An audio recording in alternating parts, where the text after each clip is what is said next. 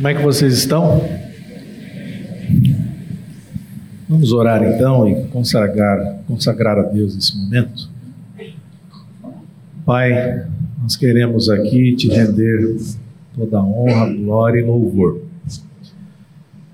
E colocamos, Senhor, este momento diante de Ti, pedindo em oração que o Senhor revele a Tua palavra ao nosso coração.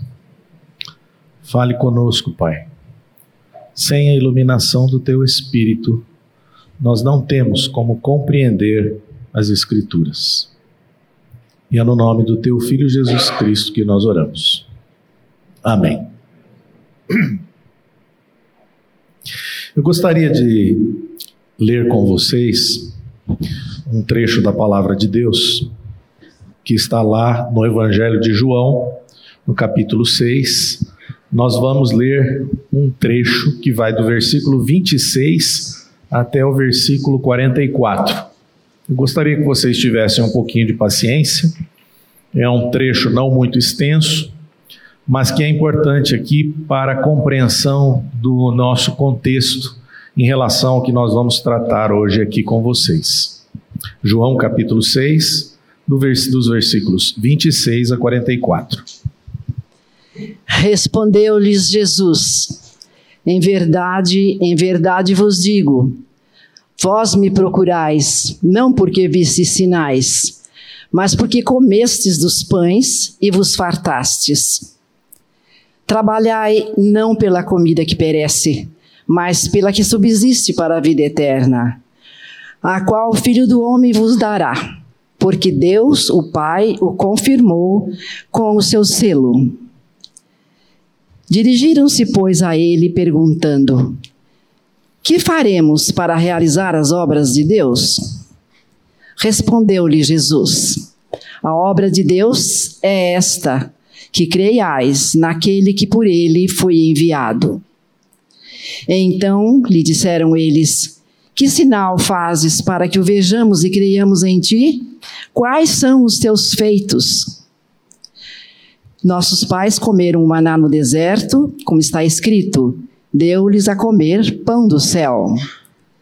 Replicou-lhes Jesus: Em verdade, em verdade vos digo, não foi Moisés quem vos deu o pão do céu.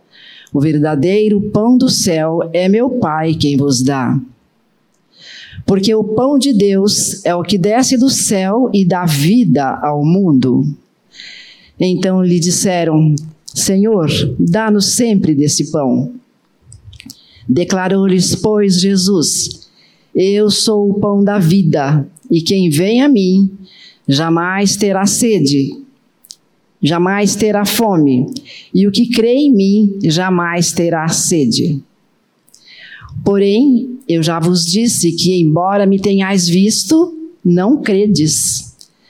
Todo aquele que o Pai me dá, esse virá a mim, e o que vem a mim, de modo nenhum lançarei fora.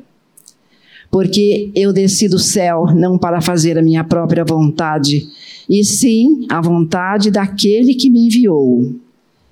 E a vontade de quem me enviou é esta: que nenhum eu perca de todos os que me deu. Pelo contrário, eu o ressuscitarei no último dia.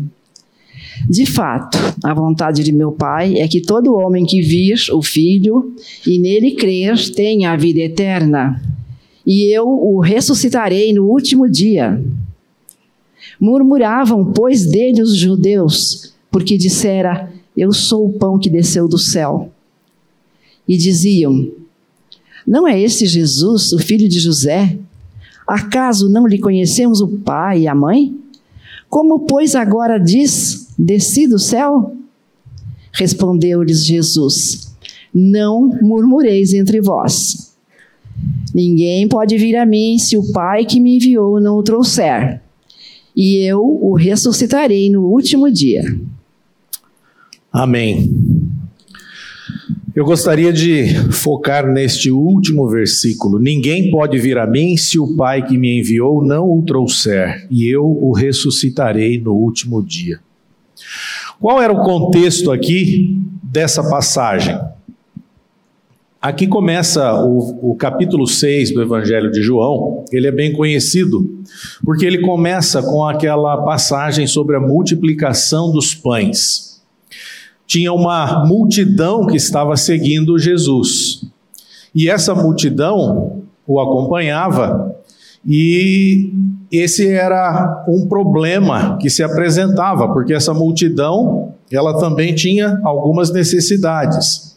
Então as pessoas seguiam ouvindo o testemunho de Jesus e também observando todos os milagres que ele fazia.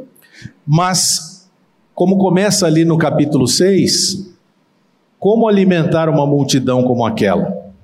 Então, o texto, o capítulo começa dessa maneira. E ali os discípulos começaram a discutir como é que eles poderiam fazer para resolver aquele problema de alimentar o povo. Primeiro, o mesmo texto lá em Marcos dá uma sugestão. Os discípulos disseram: Olha, não é melhor mandá-los embora? Sugeriram isso para Jesus. Depois, é, Jesus faz um teste com Felipe e pergunta a ele se não poderiam comprar comida, mas era apenas um teste para saber como que Felipe reagiria. A terceira sugestão veio com André, que encontrou um menino que tinha cinco pães e dois peixinhos. Essa é a passagem. E a quarta veio, a quarta sugestão veio com uma solução, que foi exatamente com a multiplicação de Jesus. E diante daquilo que aconteceu, a multidão ela ficou extremamente empolgada.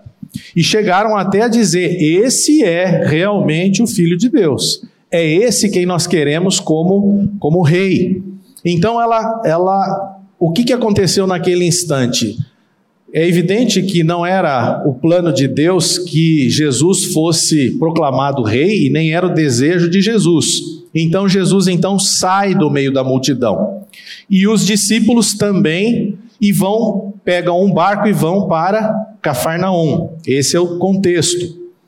E aí pulando um pouquinho aquela passagem é, onde existe um pequeno, um, uma pequena, um pequeno vento ali nos barcos ali quando eles estão se dirigindo, onde Jesus aparece e acalma a tempestade.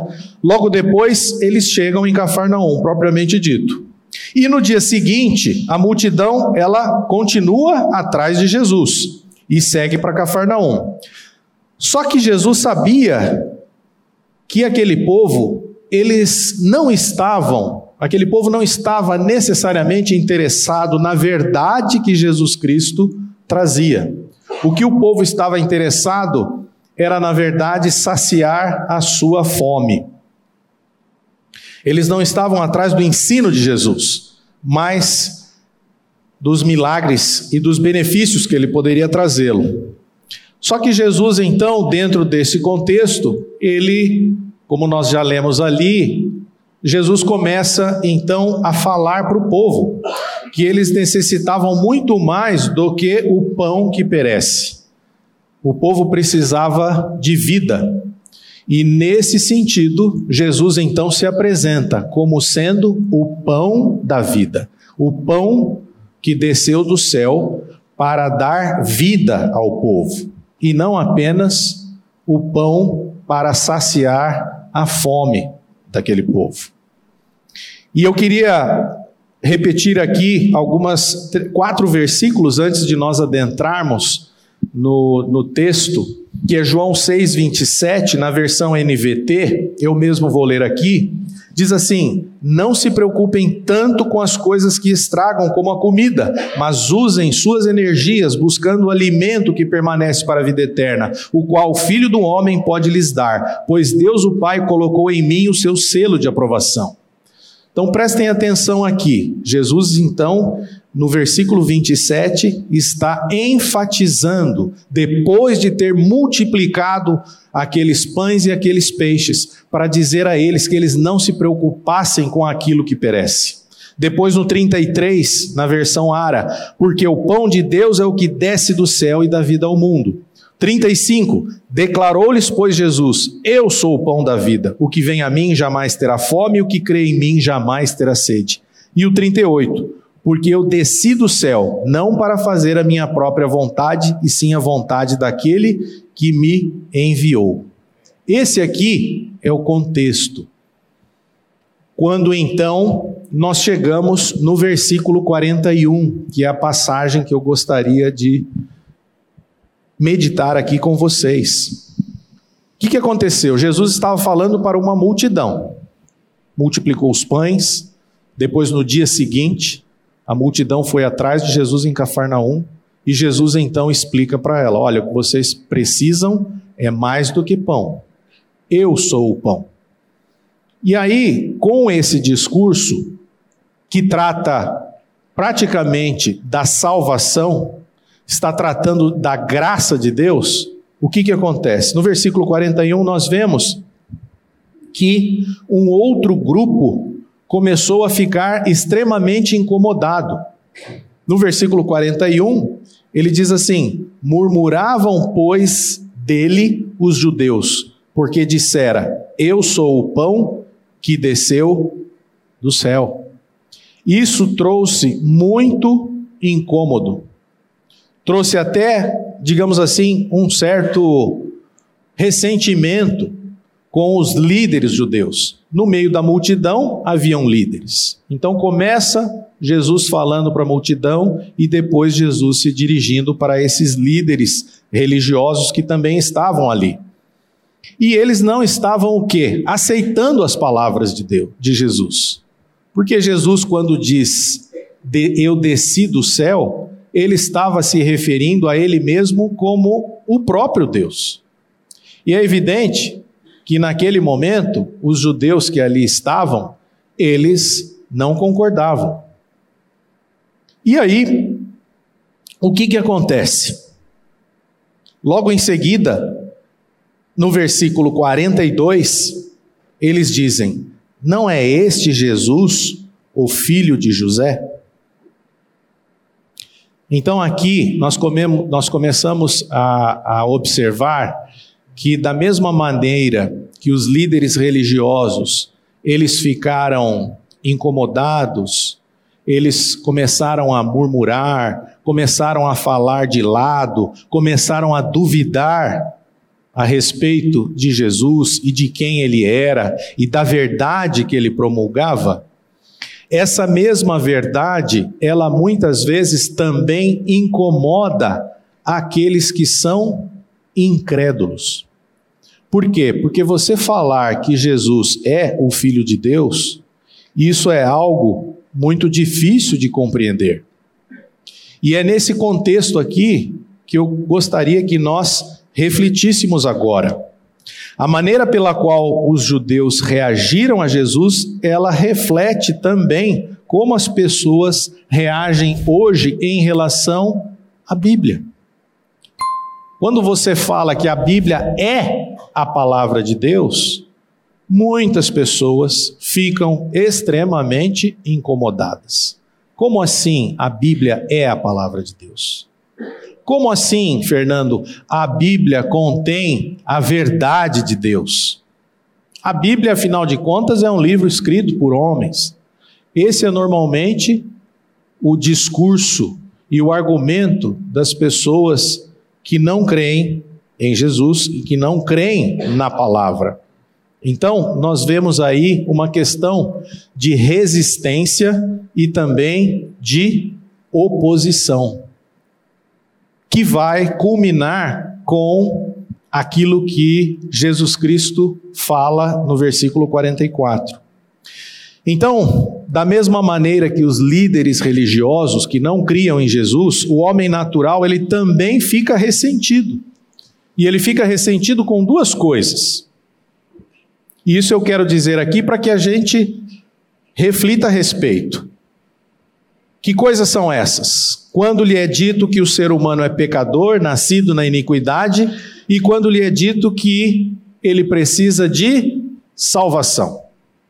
Eu não sei se você já teve a oportunidade de falar nesse contexto para alguém, pregando o evangelho para uma pessoa que não tem intimidade com a palavra, ou que se diz até ateu, Quando você fala que o homem natural é pecador, ou que todos nós somos, por natureza, pecadores e que necessitamos de salvação, as pessoas, elas oferecem o quê? Muita resistência.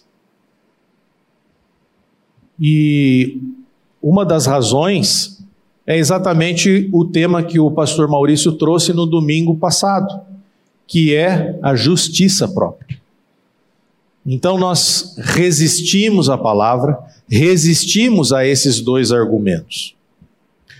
Um autor americano, James Montgomery Boyce, ele escreve o seguinte, abre aspas, é um dos fatos mais seguros do cristianismo que quando as doutrinas da total depravação espiritual do homem e a necessidade da graça eletiva de Deus na salvação forem pregadas, haverá ressentimento por muitos que as ouvirem. Fecha aspas. Essa é a situação. Todas as vezes que nós falarmos que o homem é depravado por natureza e que ele necessita de uma vida nova em Cristo, você pode escrever: haverá resistência. A pessoa vai ficar olhando você de lado, a pessoa vai ficar bicuda. Isso é o que acontece quando a palavra de Deus é anunciada. E Jesus, nesse contexto de João capítulo 6, ele fala do versículo 35 ao versículo 40: Eu sou o pão que desceu do céu. Eu sou o pão da vida. O Pai me enviou para trazer vida a todos vocês. E é interessante que Jesus ele prepara todo o contexto. Jesus teve compaixão daquela multidão que o seguia, eram cinco mil pessoas. E a primeira coisa que ele fez foi saciar a fome que aquelas pessoas tinham. E logo depois ele utiliza essa mesma questão do pão que saciou a fome daquelas pessoas para dizer que havia uma outra necessidade. Uma necessidade que era muito maior do que a fome das pessoas, que é aquele vazio que todo ser humano tem e que só pode ser preenchido por Deus. Mas muitas vezes as pessoas estão preocupadas apenas com o que elas têm para comer, com o que elas têm para vestir, ou seja, com as questões materiais. Mas nós temos uma necessidade muito maior, que é de ordem espiritual. E aí então, os líderes religiosos, eles pegam e no versículo 42 eles dizem: Não é este Jesus, filho de José? Acaso não lhe conhecemos o pai e a mãe? Como, pois, agora diz: Desci do céu. Essa é a tática da incredulidade. Ali nós vemos o quê? Que um coração incrédulo nunca tem motivos suficientes para crer. Então a primeira reação dos líderes foi não ao invés de olharem para a mensagem que Jesus estava apresentando, ao invés de tentarem argumentar contra aquilo que Jesus estava anunciando, eles foram contra quem? Contra o mensageiro. Fizeram uma crítica à pessoa de Jesus. Ao dizer, mas esse aí não é o filho de José, o qual nós conhecemos? Então nós vemos que, apesar de toda essa oposição e essa crítica que eles estavam fazendo, colocando em xeque a divindade de Jesus, alegando que ele era apenas uma, um filho de José e o filho de Maria, essa incredulidade não iria frustrar a própria missão de Jesus, como ele diz lá no versículo 37 que nós já lemos. Todo que o Pai me dá, virá a mim. Então, apesar de toda oposição, apesar de toda resistência dos líderes religiosos, a missão de Jesus, ela não seria frustrada. Por quê? Por ação do Espírito Santo. E porque Deus, ele estava ali, trazendo aquelas pessoas até Cristo, por meio por meio da de uma palavrinha que está ali no versículo 44, que é o verbo trazer, que pode ser traduzido por atrair. Bom, nessa passagem, nós vemos que essa tática da incredulidade, essa é a tática da incredulidade. Quando você não consegue fazer uma contraparte, ou quando você não consegue argumentar em relação a alguma ideia, nós temos essa tendência de atacar a pessoa. E era isso que os líderes judeus fizeram. Essa crítica direta que os líderes religiosos fizeram era mais ou menos como dizer assim: escuta, esse aí, esse aí é o filho de José, esse aí é um Zé Ninguém lá da Galileia, ele é um simples filho de um carpinteiro, nada mais do que isso. Olha, vocês não precisam dar ouvidos para ele. Então nós precisamos tomar um certo cuidado aqui, até pela maneira como nós fazemos muitas vezes. Ao invés de contra-argumentar a mensagem, atacar o mensageiro. E é isso que eles tentaram fazer aqui. Então, hoje em dia, é muito comum as pessoas elas tentarem se afastar do argumento bíblico, é, argumentando e apontando as falhas da pessoa, apontando as falhas do mensageiro, colocando em xeque aquilo que a pessoa está falando. Eu quero dizer para vocês que a mensagem ela sempre está acima do mensageiro. Porque o mensageiro sempre vai apresentar falhas. Porque nós todos sabemos que nós somos pecadores. Pecadores salvos por meio da graça. Nós ainda não estamos completamente libertos da presença do pecado. E vamos falhar. Mas nós, isso não pode ser uma justificativa para você e eu deixarmos de anunciar o Evangelho, porque somos falhos. E por outro lado, nós não também devemos é, julgar a mensagem de uma pessoa por conta da sua vida pessoal, porque todos nós enfrentamos problemas. Mas essa era a tática aqui dos religiosos, dos líderes judeus, ao não aceitarem aquela palavra que Jesus colocou como sendo a própria divindade, como sendo o pão que desceu do céu para salvar as pessoas. Então, pensando aqui, né, que o filho de um humilde carpinteiro pode ser o, o filho eterno e divino, realmente está além da nossa própria compreensão. No entanto, a humanidade de Cristo, ela é uma das grandes glórias do evangelho, que o filho de Deus, eternamente existente, encarnou-se para viver e morrer por nós, bem como nos atrair na sua morte. Então, o que, que eu estou querendo dizer com isso aqui?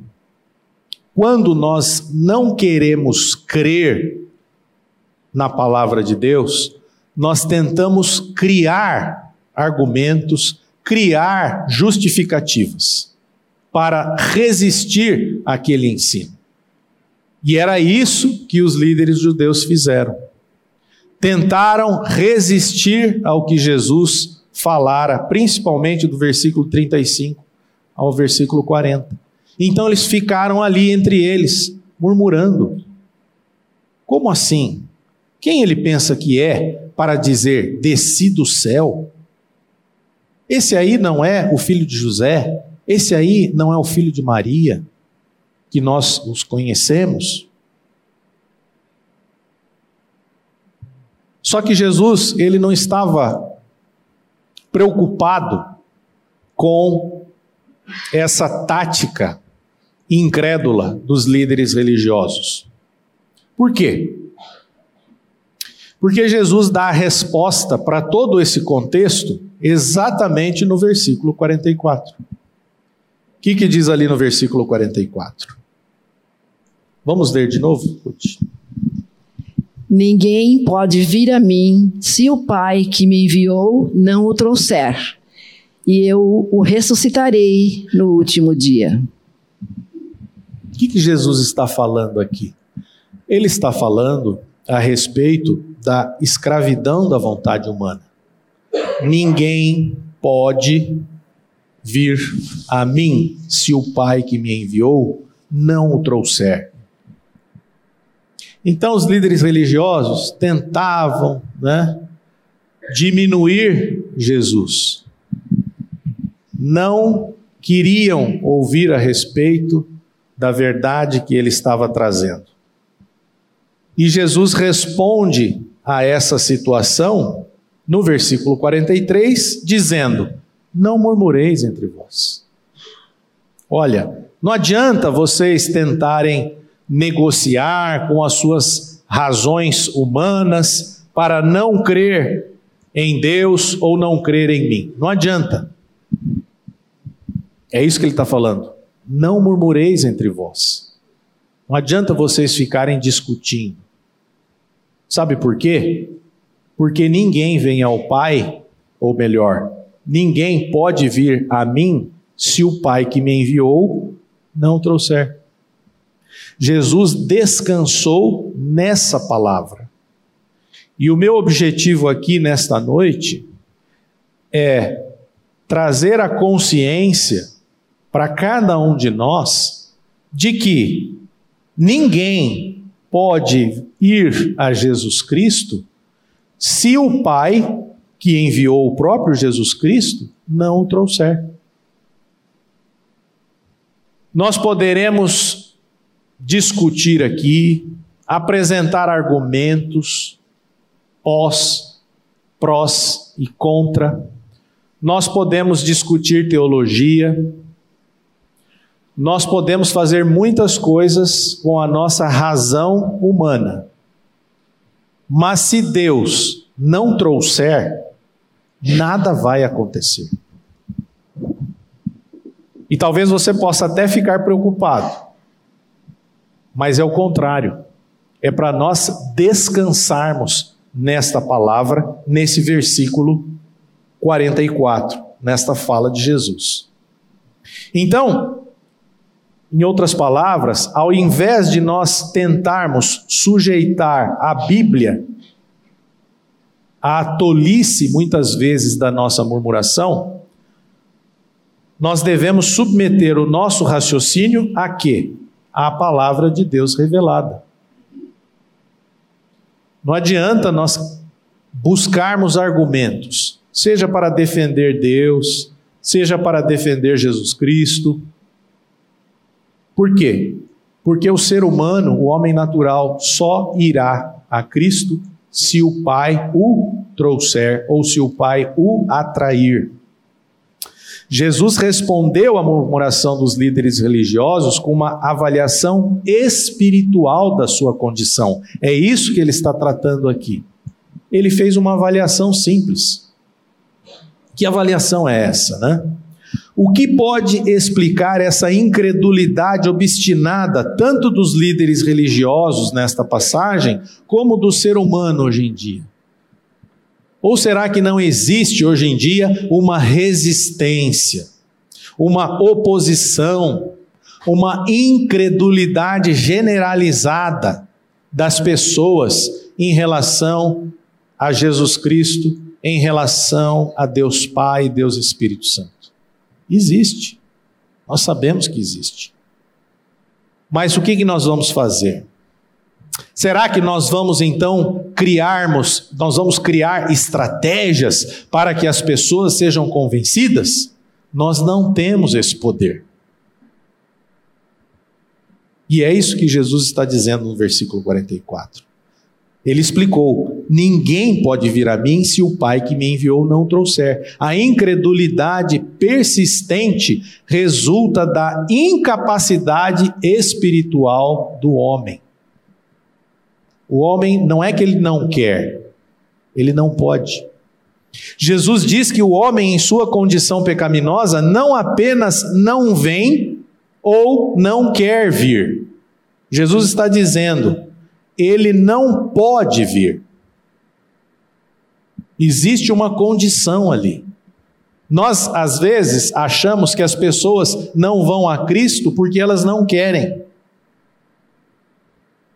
Não é que elas não querem, elas não podem. Então, imaginem, no versículo 41, os líderes dizendo: Quem é esse? Esse aí argumentando e murmurando entre eles, tentando resistir. E Jesus, ele estava tranquilo. Ele simplesmente responde: Ninguém pode vir a mim se o Pai não o trouxer. 2 Coríntios, capítulo 4, versículo 4, na versão NVT, eu gostaria que a irmã Ruth lesse para nós. 2 Coríntios 4, 4, na versão NVT. O Deus deste mundo cegou a mente dos que não creem, para que não consigam ver a luz das boas novas, não entendendo esta mensagem a respeito da glória de Cristo, que é a imagem de Deus. E também 1 Coríntios capítulo 2, versículo 14, na versão Ara. Mas, ora, o homem natural não aceita as coisas do Espírito de Deus, porque eles são loucura, e não pode entendê-las, porque elas se discernem espiritualmente. Olha o que Paulo diz: não pode. Não pode.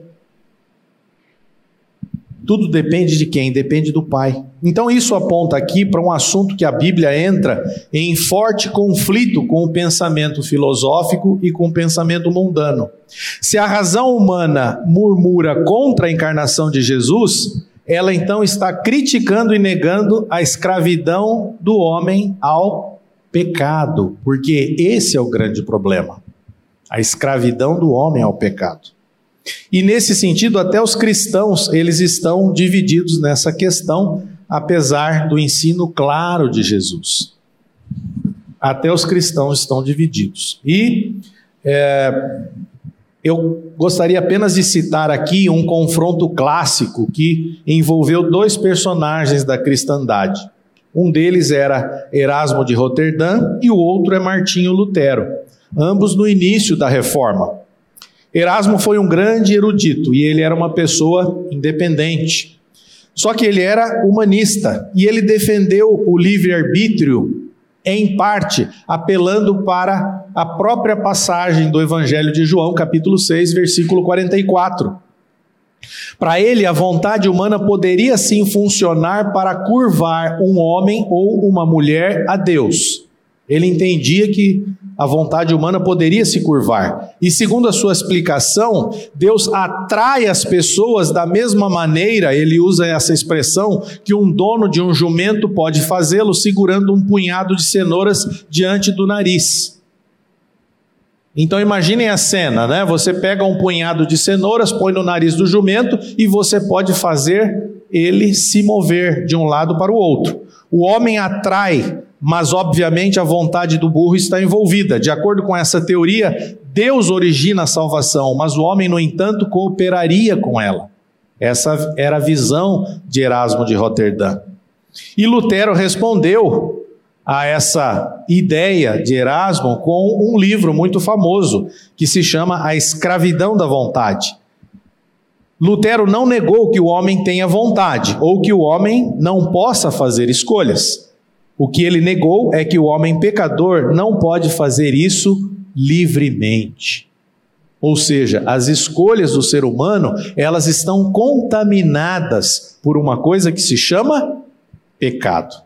E é por isso que ele não pode fazer escolhas da maneira livre de Deus, porque elas estão contaminadas. Então Erasmo entendia que a atração de que Jesus falava consistia numa simples persuasão externa cenouras suficientemente atraentes para conquistar o livre arbítrio dos homens. Essa era a visão dele.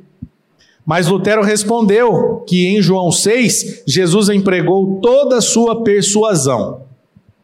Mas mesmo assim, ele não conseguiu nada com os seus ouvintes judeus. Às vezes a gente tem a ideia de que todas as vezes que Jesus abria a boca, as pessoas eram convencidas. Você já parou para pensar nisso? Só que não era bem assim. Será que das cinco mil pessoas das quais Jesus alimentou o povo e conversou com elas, todas elas se renderam a Jesus? Não. Porque muitas estavam lá para quê? apenas para saciar a fome. Tanto que elas queriam o quê? Fazer de Jesus o rei só por causa daquele sinal.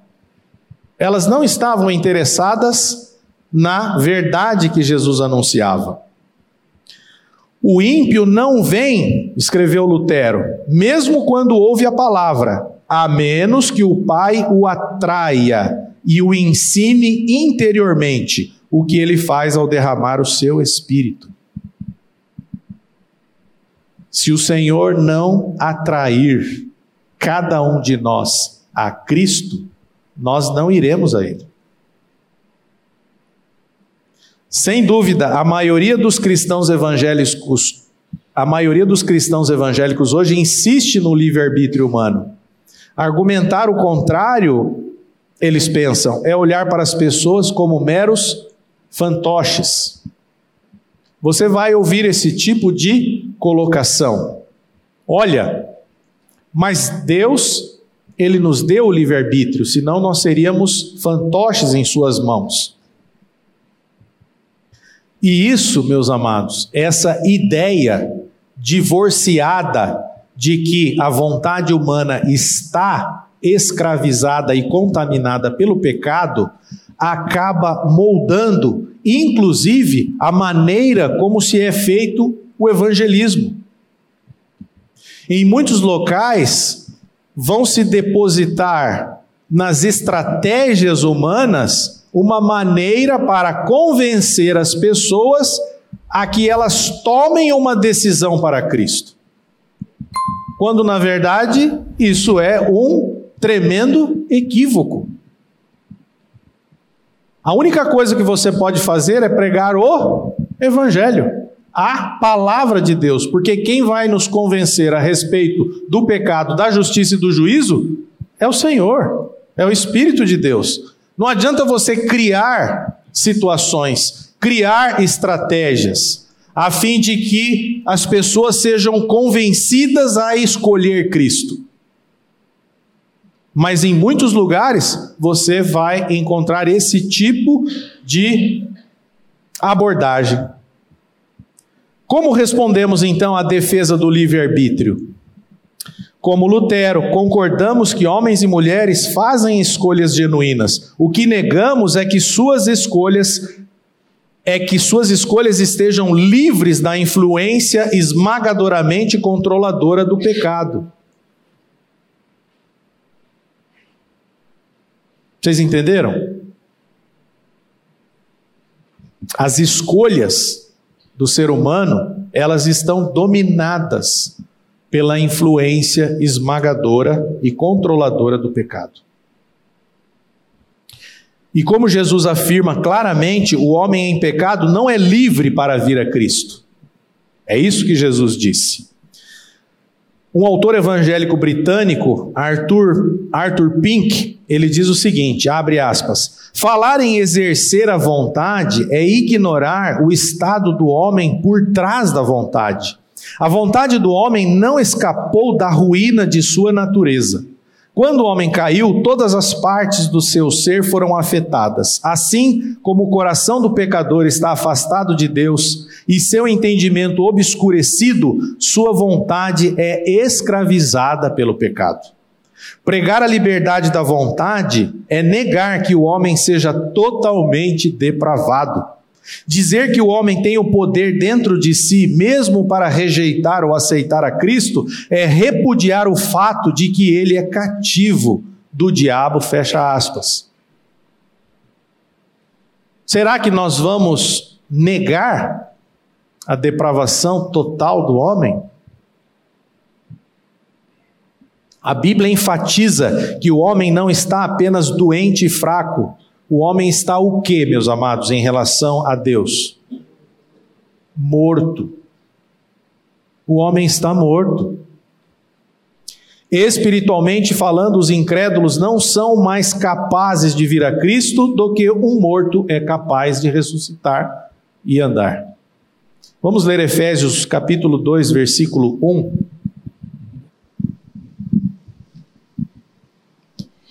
Ele vos deu vida, estando vós mortos nos vossos delitos e pecados. Onde que nós estávamos? Mortos. E Romanos 8, versículos 7 e 8, na versão NVT. Por favor. Romanos 8, 7 e 8. Pois a mentalidade da natureza humana é sempre inimiga de Deus nunca obedeceu às leis de Deus e nunca obedecerá. E oito? Por isso, aqueles que ainda estão sob o domínio da sua natureza humana não podem agradar a Deus. E como é que está essa natureza humana antes de Deus nos alcançar? É uma natureza pecadora. É, essa é a condição do ser humano. A mentalidade da natureza humana é sempre inimiga de Deus. Exatamente aquela mentalidade dos líderes religiosos que começaram a se contorcer, que começaram a cutucar um ao outro ali. Como assim desci do céu? Como assim? Esse aí não é o José, não é o filho de José e de Maria que nós conhecemos? Quem que ele pensa que é? É um Zé Ninguém lá da Galileia. Lutero disse: o livre-arbítrio após a queda existe apenas no nome, pois a vontade está cativa e sujeita ao pecado. E Agostinho disse: o livre-arbítrio sem a graça de Deus tem o poder de fazer nada além de pecado. Você pode chamar a vontade de livre, mas na verdade é uma vontade escravizada. Essa é a condição da nossa vontade. Essa é a condição da vontade antes de Deus nos alcançar. Ela está escravizada. Nós não temos como olhar para Cristo e reconhecê-lo como nosso Senhor e Salvador. Nós não temos como ir em direção a Cristo a não ser que o Pai nos traga a Cristo. A palavra grega traduzida no versículo 44 para trazer é eucuo. É a mesma palavra usada, nós não vamos ler aqui, eu só vou falar a referência. É a mesma palavra usada em João 21, 6, para puxar ou arrastar uma rede cheia de peixes para a praia. Em Atos 16, 19 é usada a mesma palavra quando Paulo e Silas são arrastados perante as autoridades civis. Novamente é usado em João, capítulo 18, versículo 10, quando Pedro tirou uma espada da sua bainha. Em cada caso há uma ideia do que? Uma ideia de resistência, que é superada por uma força maior. Por natureza, o homem em pecado, ele é o que, meus amados?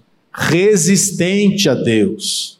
O homem em pecado é resistente a menos que ele seja vencido pela obra interior de Deus, ele não pode e não virá a Cristo. É necessário uma obra sobrenatural para nos levar em direção a Cristo. você naturalmente falando não vai.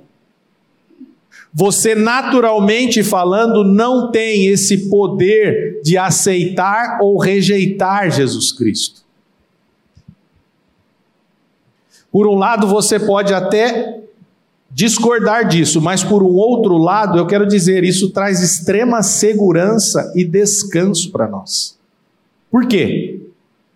Porque se é o Pai quem nos traz, atrai, arrasta a Cristo por conta da nossa vontade contaminada pelo pecado, isso significa que não depende de você, não depende de mim.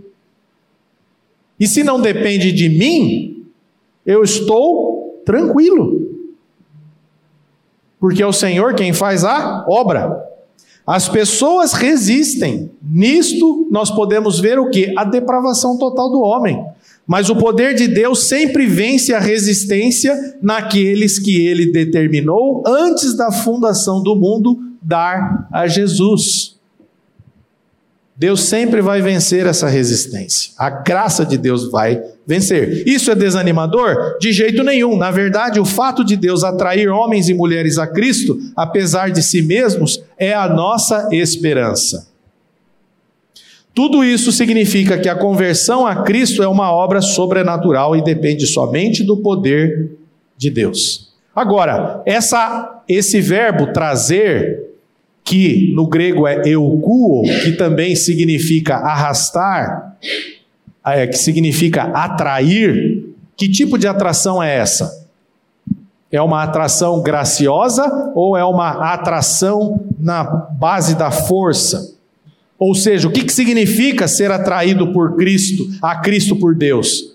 Deus viola a vontade, arrastando os pecadores ao Salvador pela força externa? A conversão é como um homem que é preso em sua casa, algemado e arrastado para dentro do carro da polícia? Será que é nesses termos que nós vamos encontrar Deus convertendo o nosso coração a Ele? É lógico que não, nós não vamos encontrar nenhum tipo de conversão dessa na Bíblia. A Bíblia não contém nenhum tipo desse de conversão. Em vez disso, a Bíblia mostra que Deus atrai homens e mulheres a Cristo de uma maneira graciosa mudando os seus corações e libertando-os da escravidão do pecado. É assim que Deus nos atrai a Ele. Deus muda o nosso coração. O que, que diz lá em Romanos capítulo 6, versículos 6 e 7? Sabendo isto, que foi crucificado com ele o nosso velho homem, para que o corpo do pecado seja destruído, e não sirvamos o pecado como escravos. Porquanto quem morreu está justificado do pecado. Por que, que fomos atraídos e unidos na morte e ressurreição de Cristo, ou na morte de Cristo? Para que o corpo do pecado seja destruído e não sirvamos mais ao pecado como escravos. Por quê? Porque a nossa vontade está de fato escravizada pelo pecado. E é por isso que o nosso velho homem foi crucificado com Cristo para que você e eu não sejamos mais escravos do pecado. E também Ezequiel, capítulo 36, versículos 26 e 27 que também é uma passagem bem conhecida nossa.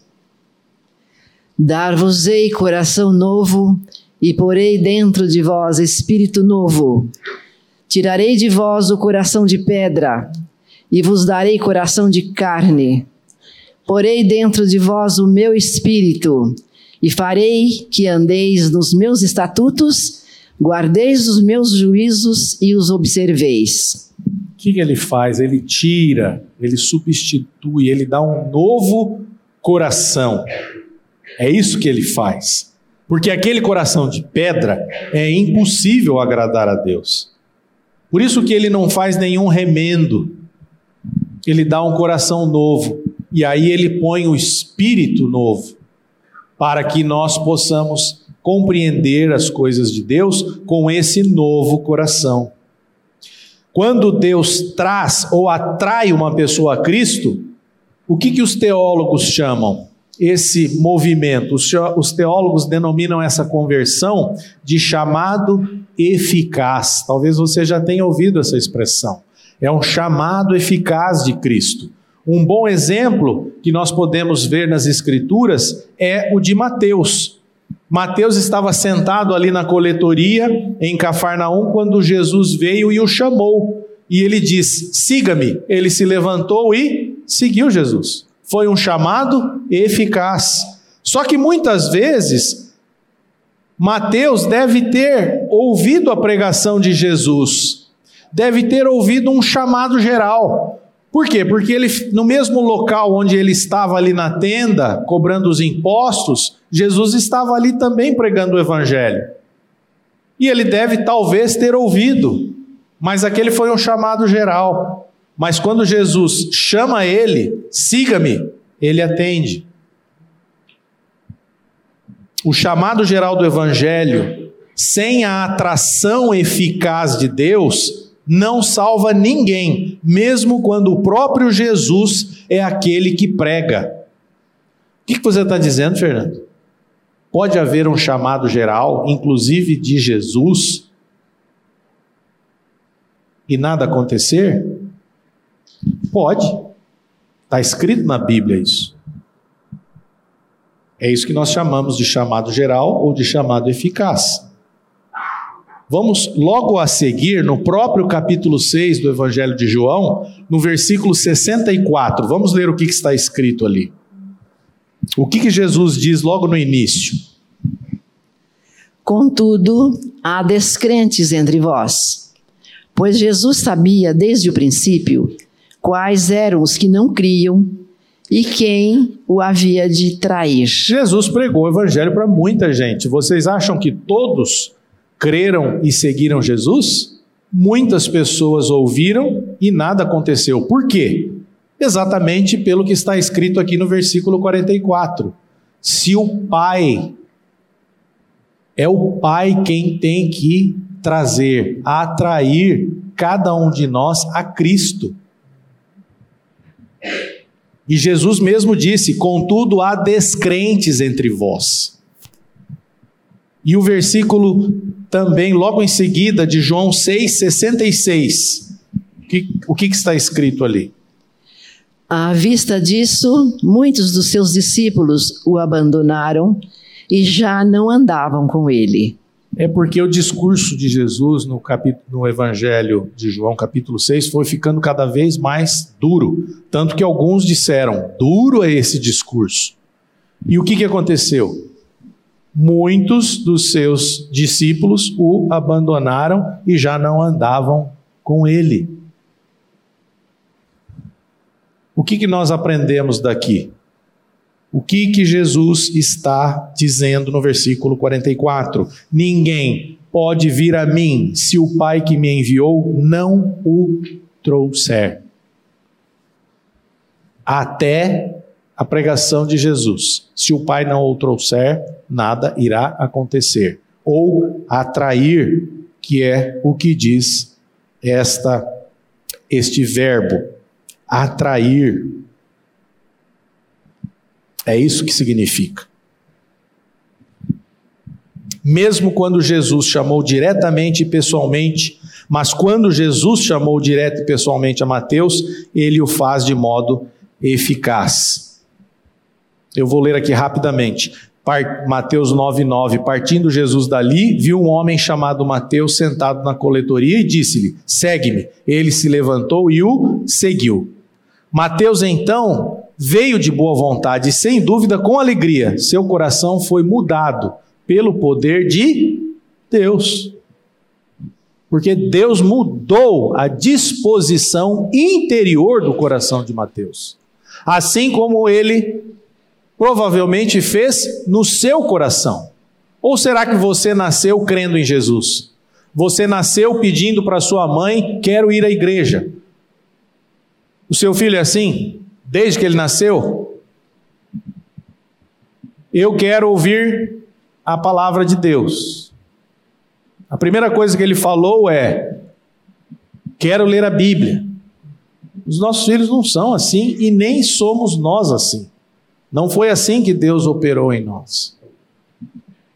Arthur Pink, ele também escreveu uma coisa interessante. Abre aspas. O chamado eficaz ou atração de Deus é o poder do Espírito Santo vencendo a justiça própria do pecador e convencendo-o da sua condição perdida. É o Espírito Santo despertando dentro dele um senso de necessidade. É o poder do Espírito Santo vencendo o orgulho do homem natural para que ele esteja pronto para vir a Cristo como um mendigo de mãos vazias. É o Espírito Santo criando dentro dele uma fome pelo pão da vida, fecha aspas. É isso, eu nunca vi uma passagem tão clara como essa. Chamado eficaz ou atração de Deus é o poder do Espírito Santo vencendo a nossa justiça própria.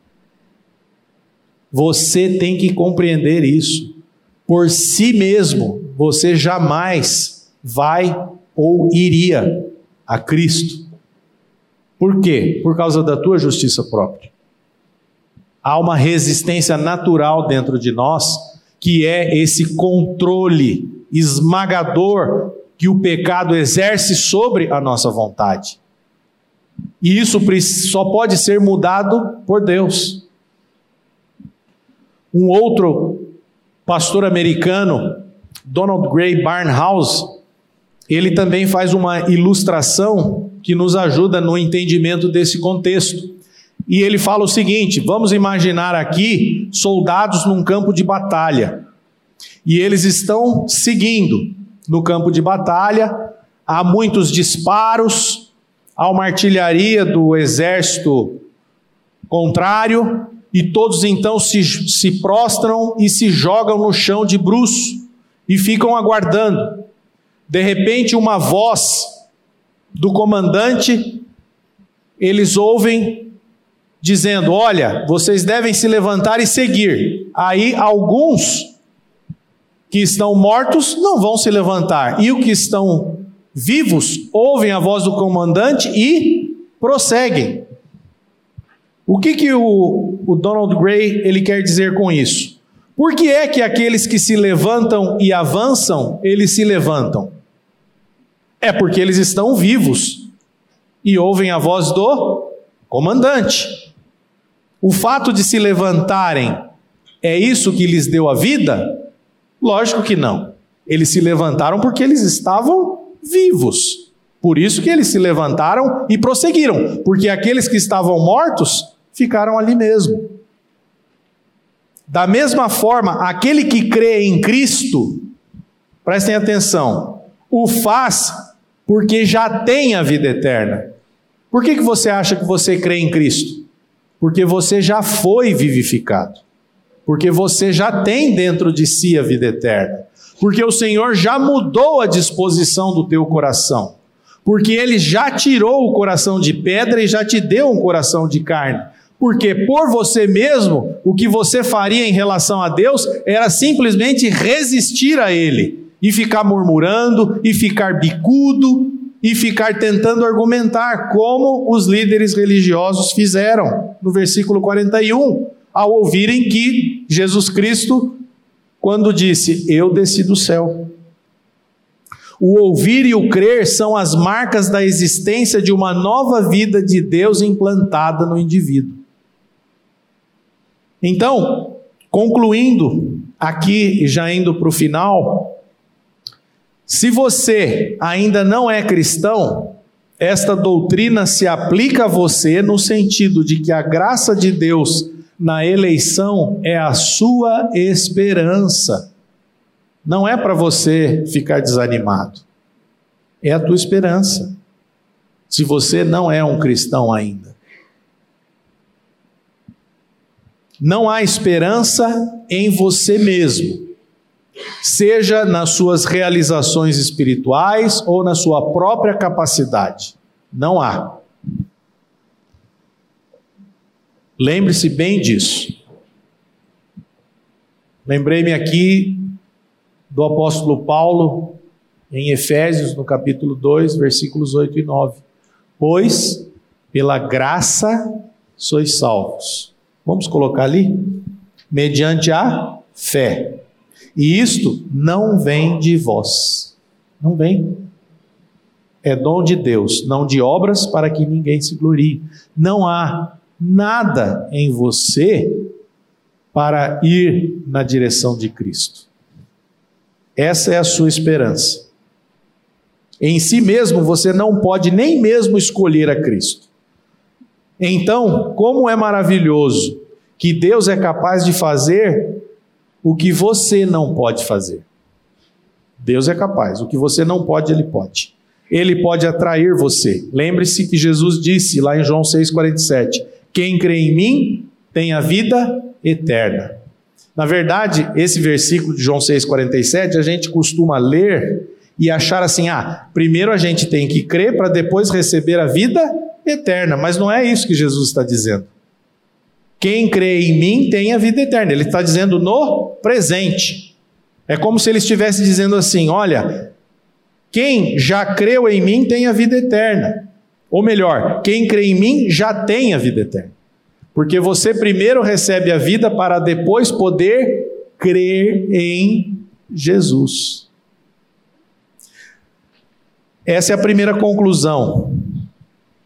A segunda, o nosso testemunho não pode ter efeito sem que Deus atraia as pessoas por meio dele, tornando o chamado geral em um chamado eficaz.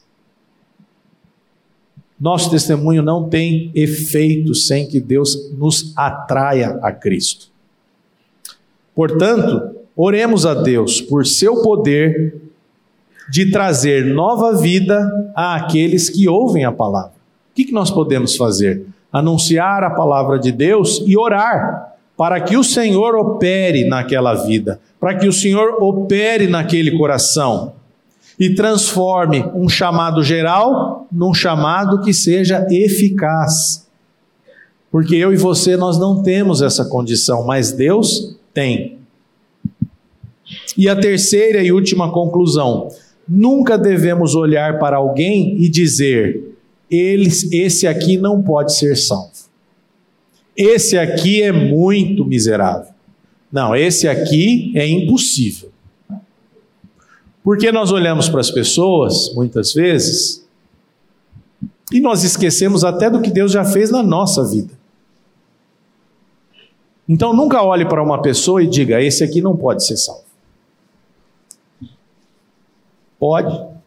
Por quê? Porque não depende de você, não depende da sua pregação, não depende da tua capacidade de oratória. Depende de Deus.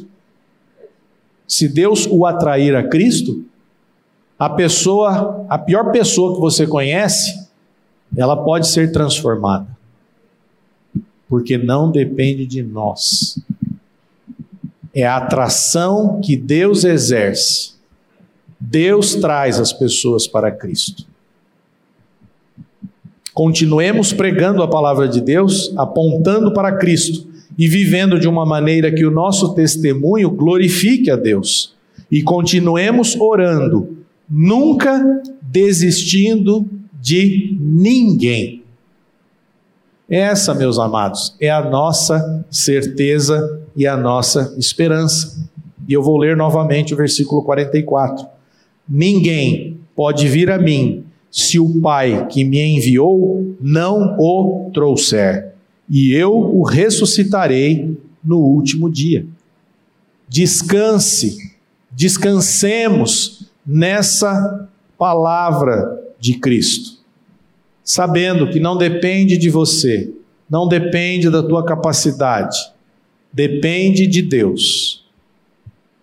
Se Deus quiser, se estiver dentro da vontade dele, ele vai nos atrair e atrair aqueles pelos quais nós estamos intercedendo até Cristo.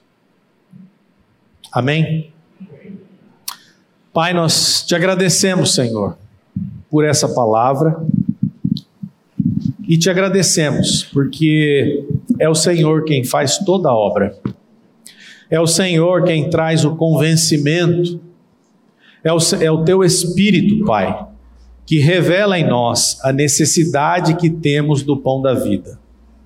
Por nós mesmos, nós faríamos como aqueles líderes religiosos, resistiríamos a Jesus.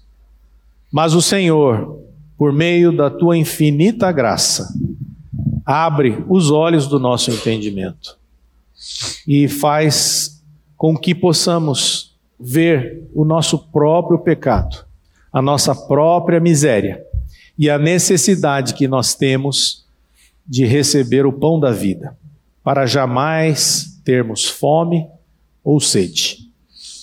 Pai, que o Senhor nos conceda a vida eterna por meio da obra de Cristo. E é no nome dele que nós oramos agradecidos. Amém.